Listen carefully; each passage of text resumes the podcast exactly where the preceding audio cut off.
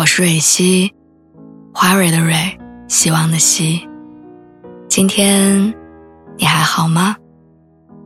你可以在微信公众号和微博中搜索“蕊希”，每天晚上我都会用一段声音陪你入睡。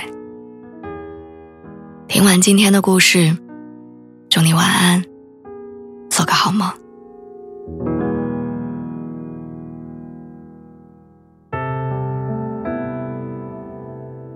不知道从什么时候开始，好像我们连休息都变成了人生的奢侈品。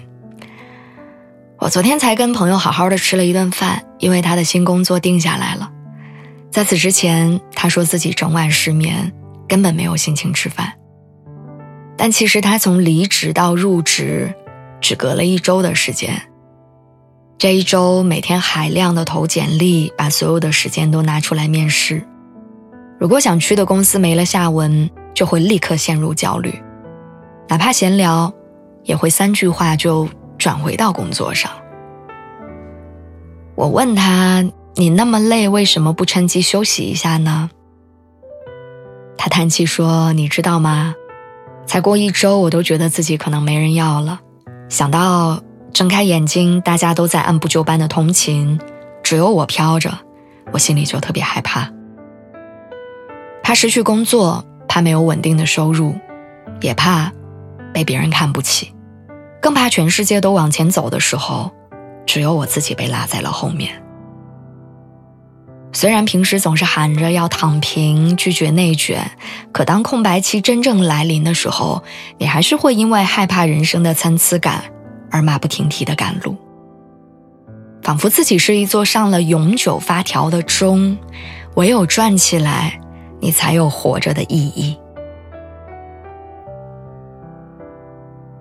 我想起去年年底，我因为拖欠工资而被迫离职，又正好赶上疫情的反复，整个生活都开始停摆，发烧、浑身酸痛，躺在家里好几天，也曾经产生过人生是不是就完了的绝望。后来大环境好转。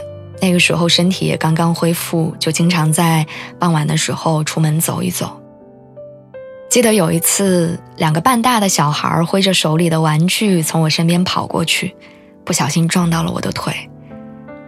于是下意识地说：“慢点儿，当心呐。”结果小朋友跟着喊了一句：“阿姨也慢点儿。”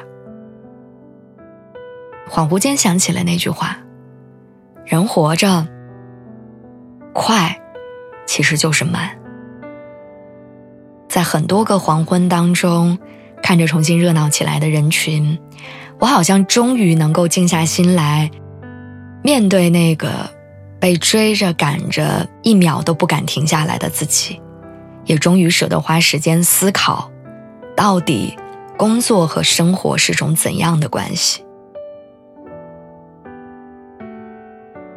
其实让人焦虑的。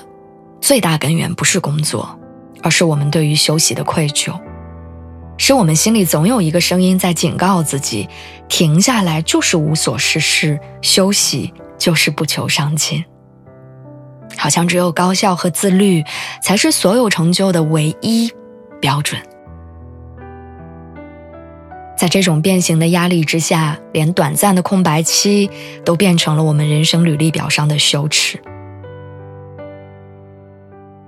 去有风的地方里面，许红豆曾经说：“他说人就像时钟里面的那个齿轮，用久了会磨损，会生病，不及时更换维修的话，时钟的生命也会走到尽头的。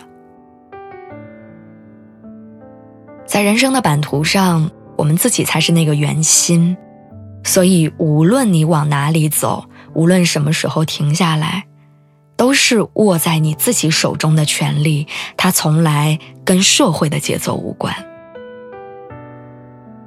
我始终觉得，留白是最好的重建，因为放慢脚步的沉淀，才是决定你独特性的所在。有天在网上看到了一句话，我特别感动。当面试官问：“你能解释一下你简历上的这段空白期吗？”求职者回答说：“那是我成年以后唯一一段快乐的时光。